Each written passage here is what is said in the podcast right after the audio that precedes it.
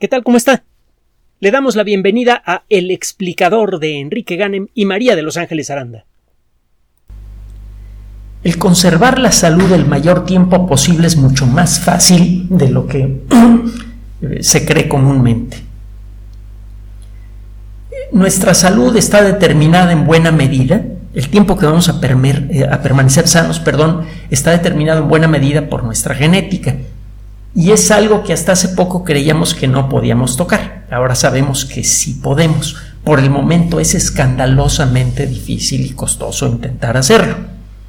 Y además muchos de los tratamientos genéticos que uno quisiera ver todavía no están permitidos, pero se van, a poder realizar. Pero bueno, en lo que llega el desarrollo de la genética al punto de poder controlar nuestros genes y poder extender eh, al máximo nuestro periodo de vida con salud, lo que sí podemos hacer es muy sencillo. Comer lo correcto, dormir lo correcto y tener buenos hábitos. El problema es que cada uno de estos tres temas es interpretado eh, por eh, el, colectivo eh, humano de una manera diferente. Cada quien quiere escuchar de manera diferente lo que significa comer bien, por ejemplo. Hay muchas exageraciones y muchas distorsiones. Hay un montón de médicos, se ha vuelto toda una moda, principalmente en los Estados Unidos, aunque hay otros países en donde se ha copiado esta maña. Eh, eh, hay un montón de médicos que publican su propia versión de lo que es una receta, eh, una dieta apropiada. Y frecuentemente estas, estos consejos son mediocres y a veces pueden resultar dañinos. La realidad es que todavía no sabemos con suficiente detalle qué es lo que debemos comer, aunque ya lo estamos averiguando. Cada año, eh, las grandes organizaciones dedicadas a realmente entender qué significa comer bien, revisan los artículos publicados en revistas arbitradas y con base en eso y en las experiencias obtenidas eh, a través de documentos producidos en hospitales, en eh, clínicas, etc. Eh, a, partir de eso generan nuevas recomendaciones sobre lo que se debe comer y no se debe comer. Eh, existen algunas páginas electrónicas en donde se concentran estas recomendaciones, por ejemplo, la Escuela de Salud Pública de la Universidad de Harvard, que hemos mencionado en muchas ocasiones.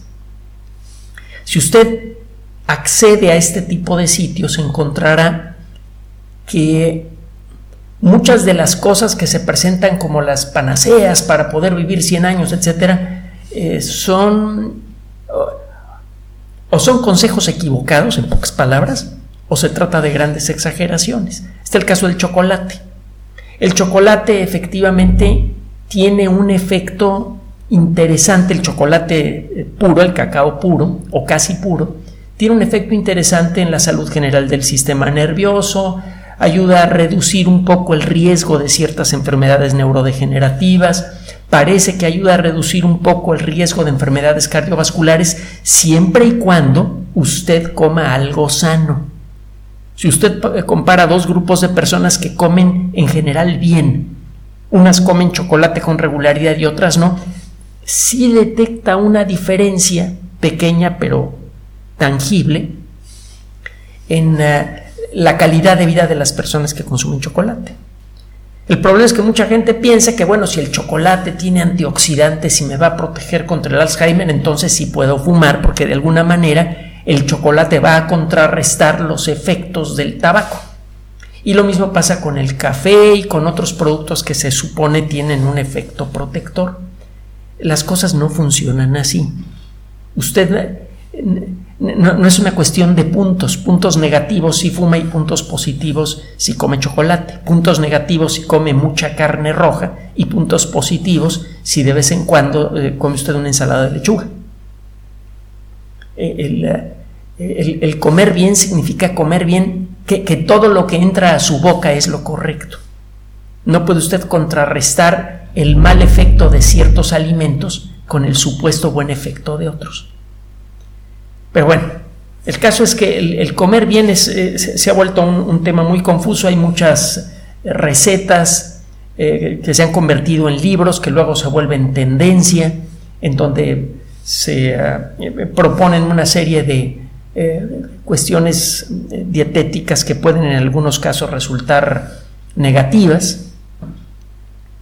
En, el caso de lo que significa dormir bien, también hay mucha, eh, hay mucha fantasía mezclada con hechos científicos. No sabemos exactamente qué significa dormir bien. Es claro que no significa lo mismo para todo mundo. Es claro que no significa lo mismo para la misma persona cuando tiene 20, cuando tiene 50 y cuando tiene 80 años. Es algo que estamos empezando apenas a entender. No sabemos, por ejemplo, si el dormir mucho de más predispone, contra eh, predispone para enfermedades neurodegenerativas o es un síntoma de que se está desarrollando una enfermedad neurodegenerativa. En el primer caso bastaría con controlar el número de horas que uno duerme para reducir el riesgo de contraer Alzheimer, por ejemplo. Y en el segundo caso, el dormir demasiado de manera regular e inevitable es un síntoma que debe ser eh, conocido por, por el neurólogo para que pueda aplicar aquellos factores que sabemos que pueden reducir el desarrollo de algunas enfermedades neurodegenerativas. El Parkinson es bastante controlable, el Alzheimer no tanto. ¿Qué significa comer bien? Busque la Escuela de Salud Pública de la Universidad de Harvard. ¿Qué significa dormir bien? Espérese un poquito. La disciplina que estudia el sueño es joven y ya ha generado algunos resultados muy importantes, pero todavía estamos averiguando qué demonios significa dormir bien. En cualquier caso, hay médicos especializados en el tema y es mejor acudir a ellos, a buscarse cualquier eh, éxito de librería en eh, alguna tienda de departamentos o en alguna cafetería y creerle más a lo que dice ese libro que a lo que pueda decir un médico el tener buenos hábitos, ¿qué significa? Eso es un poco más claro. Por ejemplo, no fumar. Y si fuma, dejar de fumar inmediatamente. No hay dosis mínima de tabaco que pueda eh, eh, perder efectos negativos en el cuerpo humano. Es dicho de una manera más clara, cualquier tabaco, eh, cualquier consumo de tabaco, aunque sea indirecto, es malo para su salud. Punto. no hay escape evitar el tabaco directo, es decir, no fumar usted, y evitar el tabaco indirecto, que no fumen otros.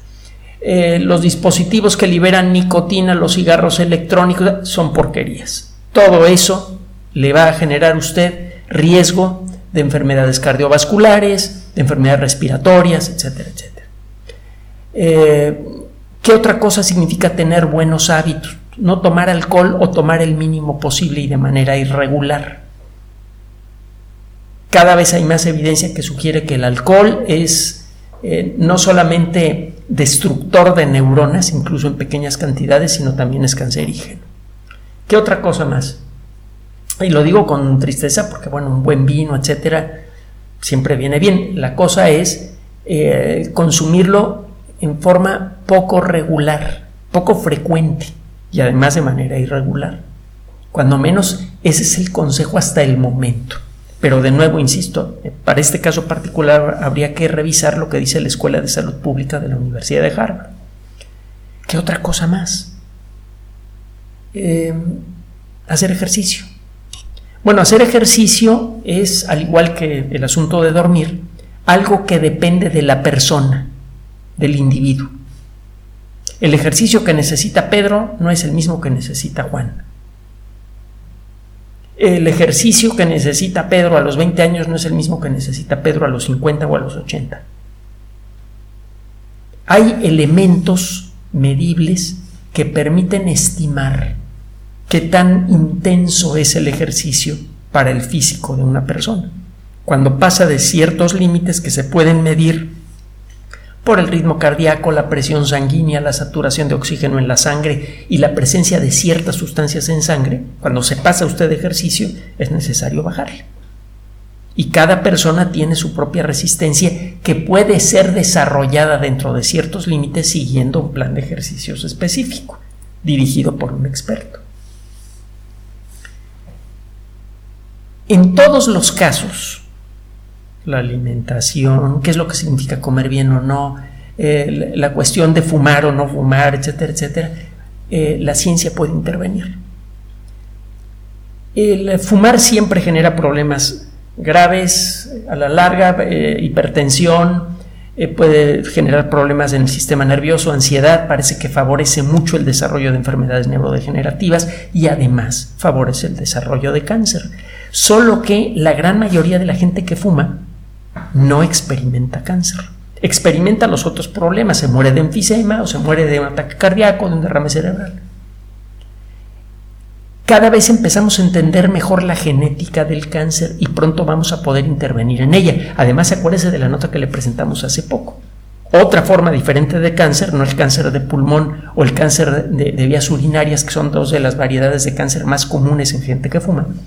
Otra variedad diferente, el cáncer del recto, eh, en un experimento con un puñado de personas, se pudo curar con una sola inyección sin efectos secundarios. Es algo verdaderamente dramático todavía no nos recuperamos de haberle dado la noticia y todavía las, eh, seguimos de cerca cualquier comentario que salga al respecto. Bueno, la ingeniería genética pronto va a poder intervenir en esto. Y quizá en una de esas, si llegamos a detectar cuáles son las causas moleculares del cáncer, podríamos intervenir en el proceso al punto de eliminar el cáncer aunque una persona fume. Claro está, Faltaría por eliminar un montón de otros problemas que seguro causa el tabaco, muy, muy graves, problemas cardiovasculares, etc. Pero bueno, a lo mejor se empieza a dibujar la posibilidad muy a lo lejos de, que con ingeniería genética, con la tecnología CRISPR-Cas que nos permite editar genes en una persona viva, etcétera, que quizás se pudiera eliminar el riesgo de cáncer en la gente que fuma. Quizá lo mismo se podría conseguir con las cuestiones relacionadas con la alimentación. Quizá.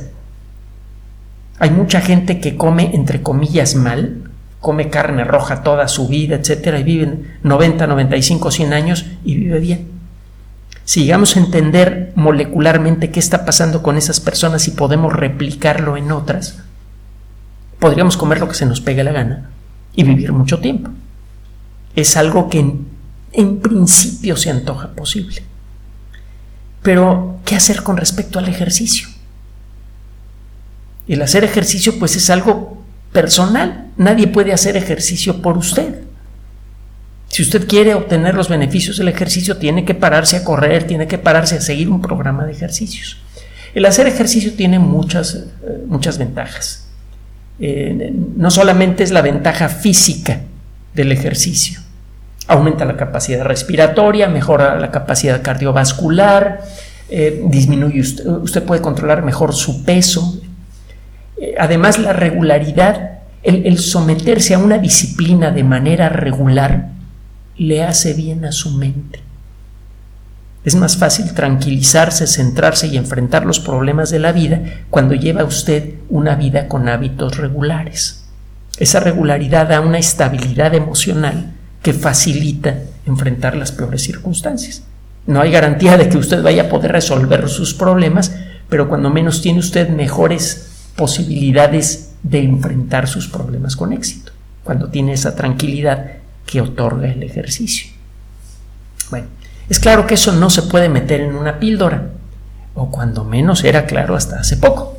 Tiene tiempo que venimos mencionando en este espacio la posibilidad de crear medicamentos que puedan en un momento dado eh, sustituir, aunque sea parcialmente, algunos beneficios del ejercicio. A lo largo de los últimos 20 años hemos mencionado el tema en quizá tres o cuatro ocasiones, porque comienzan a aparecer noticias en algunas revistas científicas importantes que sugieren esa posibilidad. Acaba de aparecer otra nota muy importante en una de las mejores revistas científicas del mundo, que es Nature. Hace poco, un grupo de investigación del Colegio de Medicina de la Universidad de Baylor y también de la Escuela de Medicina de Stanford, son dos instituciones de eh, gran prestigio, lograron identificar una molécula que es producida en grandes cantidades cuando hace usted ejercicio. Y lograron identificar procesos moleculares que inducen la producción de esta molécula. Esta molécula es eh, consecuencia de la unión de dos aminoácidos comunes. Recuerde que las proteínas son sustancias fundamentales para la vida y al igual que las palabras, las proteínas están hechas de cosas más pequeñas. En el caso de las palabras, las cosas más pequeñas son las letras y en el caso de las proteínas, las cosas más pequeñas son los aminoácidos. En nuestro alfabeto hay alrededor de una veintena de letras diferentes y lo mismo pasa con los aminoácidos. Son alrededor de una veintena de, aminoácidos diferentes. Y la secuencia de aminoácidos son las que le dan sentido a una proteína. El, eh, papel biológico, el papel eh, bioquímico de una proteína está determinado por la secuencia de aminoácidos que la forman. Y de la misma manera, una palabra, el valor de una palabra, el significado de una palabra es otorgado por la secuencia de letras que la integran. Claro que no hay que llevar demasiado lejos esta analogía, pero bueno, funciona. Hay una sustancia que se llama lactilfenilalanina. Es el resultado de eh, la ruptura de ciertas proteínas que entre otras cosas tienen fenilalanina. Y eh, usted encuentra esta sustancia que eh, un nombre muy largo, se abrevia como LAC-FE y FE es PHE, de fenilalanina. Eh, esta sustancia la encuentra usted en grandes cantidades en personas que están haciendo un ejercicio muy intenso. Esta sustancia es sintetizada cuando la fenilalanina, un aminoácido que encuentra usted en muchas proteínas, queda unido a una molécula de lactato. El lactato es una molécula derivada de la glucosa. La glucosa sirve como gasolina molecular para nuestras células. Y cuando se quema con mucha rapidez, cuando el, cuerpo está haciendo mucho ejercicio, la glucosa no se quema bien y una de las moléculas resultantes de esta destrucción descontrolada de la glucosa por uso demasiado rápido de la misma es el lactato. Eso es lo que hace que duelan los músculos, la acumulación de lactato. Pues bien, resulta que esta molécula parece ser un simple residuo molecular generado por un procesamiento molecular incompleto de las sustancias que hay, por ejemplo, en una célula muscular como consecuencia del ejercicio extremo. Cuando hace usted demasiado ejercicio, las células musculares normalmente lo que hacen es tomar moléculas de glucosa, al igual que todas las demás células de nuestro cuerpo, y procesan la glucosa por un mecanismo bastante largo que se llama fosforilación oxidativa, que incluye el famoso ciclo de Krebs, que recordará probablemente ustedes sus clases en la secundaria. Y este proceso genera unas moléculas que se llaman trifosfato de adenosina. El trifosfato de adenosina es una molécula que al romperse libera energía que puede ser aprovechada de manera prácticamente perfecta por la célula para hacer lo que tiene que hacer. En circunstancias normales, cada molécula de glucosa se convierte en varias moléculas de trifosfato de adenosina y prácticamente no quedan residuos. Lo que queda es algo de dióxido de carbono que pasa a la sangre y de allí sale por la nariz. Cuando usted hace mucho ejercicio, el ritmo de consumo de moléculas de glucosa aumenta mucho. Y llega un momento en el que la maquinaria molecular que está fabricando trifosfato de adenosina a partir de la glucosa se satura. Como consecuencia de esto, no se pueden procesar todas las moléculas intermedias que se producen cuando la glucosa comienza a ser eh, metabolizada y se comienzan a formar moléculas de lactato. Al mismo tiempo, las proteínas que hacen que una célula se mueva, por ejemplo, comienzan a gastarse. Hay que producir proteínas nuevas continuamente. Y como consecuencia de esta construcción y destrucción continua de proteínas en una célula que se está moviendo mucho, se rompen las, las eh, proteínas viejas desgastadas, se rompen sus aminoácidos y por ahí algunas fenilalaninas quedan pegadas al lactato, son químicamente afines.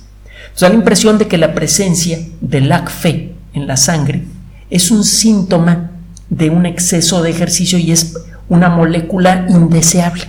Es una molécula que nunca se debería formar, que no tiene ningún papel biológico. Simplemente es un indicador de exceso de ejercicio. Bueno, estos investigadores encontraron que no. Encontraron que los ratones, que a, los que con ingeniería genética se les apagó un gene que produce una enzima que se llama CNDP2, se quedan gordos aunque hagan mucho ejercicio. ¿Ah? ¿Y esto qué? Bueno, resulta que esta proteína CNDP2 es una sustancia que eh, participa en la producción de LAC-FE cuando hace usted mucho ejercicio. Cuando hace usted mucho eh, ejercicio de manera natural, se produce mucha CNDP2 que ayuda a tomar el lactato y lo pega a fenilalanina y eso va a parar a la sangre. Ah, ¿y por qué los ratones que no tienen esta enzima engordan? Bueno, estos investigadores encontraron que estos ratones siempre tienen mucha hambre y comen de más. En cambio, los ratones normales que sí producen CNDP2, cuando hacen mucho ejercicio, esa sustancia, la CNDP2, induce la formación de LACFE. Y cuando entra el LACFE en la sangre, los ratones satisfacen su apetito con más rapidez. LACFE induce una reducción en el apetito de manera natural. Los ratones no dejan de comer de manera forzada, simplemente dejan de sentir tanta hambre, comen lo que necesitan y ya. Es por esto que los ratones que hacen ejercicio disminuyen de peso. Eso significa que usted podría poner LACFE o un promotor de la producción de LACFE en una pastilla y dársela a personas que tienen problemas para hacer ejercicio y que tienen problemas para controlar su peso. Gente que nunca ha podido desarrollar, y, no es fácil, la disciplina de hacer ejercicio, gente que por su estructura física no puede hacer ejercicio, una persona con mucho sobrepeso que trata de hacer ejercicio, corre el riesgo de destruir sus rodillas, sus caderas, su espalda, y entonces va a necesitar una cirugía espantosa y eso la va a deprimir aún más. Entonces, si lo que quiere usted es reducir el peso de una persona, en muchos casos, esto no siempre funciona, lo que tiene que hacer es reducir su apetito. Esto lo tiene que determinar un nutriólogo, porque hay gente que engorda aunque come como pajarito. Esto no, no, es una solución para cualquier persona y desde luego no sería algo para autorrecetarse, pero en muchos casos la gente que está pasada de peso come de más, tiene hambre y por eso sigue comiendo. Bueno, una manera de reducir. Existen medicamentos que reducen el deseo de comer, pero no son muy buenos que digamos. La reducción no es realmente natural. Entonces la gente muchas veces acaba rechazando el medicamento, vuelve a sentir apetito, vuelve a comer y vuelve a ganar peso. Con LAC-FE, la reducción en el deseo de comer es natural. Es la misma que genera el hacer ejercicio. Al principio tiene usted hambre, pero la satisface rápidamente. Entonces hay buenos motivos para creer que con una pastilla usted podría incorporar uno de los beneficios más directos del, eh, del ejercicio para personas que tienen sobrepeso o para personas mayores que no pueden hacer ejercicio por su edad o para personas con un sobrepeso tan grande que tienen recomendado no hacer el ejercicio para evitar problemas en, en, sus músculos y en su esqueleto. Entonces, en cierta manera, está usted incorporando en una píldora uno de los principios del ejercicio. Existen otros factores derivados del ejercicio que se expresan en forma de sustancias que se pueden detectar en la sangre. Factores que pueden, eh, se sospecha que tienen que ver con otros beneficios del ejercicio, por ejemplo, reducción de la de la eh, eh, tensión sanguínea. La gente que hace ejercicio tiende a conservar mejor su presión sanguínea. La gente que hace ejercicio gana masa muscular con más facilidad. Bueno, hay moléculas que parece que pueden inducir la ganancia de masa muscular sin tener que hacer ejercicio. El caso es que por distintos caminos se comienza a integrar la seria posibilidad de crear una pastilla que otorgue muchos de los beneficios del ejercicio a aquellas personas que no lo hacen porque no se han hecho a la disciplina de hacer ejercicio o porque no pueden. Lo que se creía imposible, una píldora de ejercicio, podría convertirse en realidad quizá antes del final de esta década. ¿Qué le parece?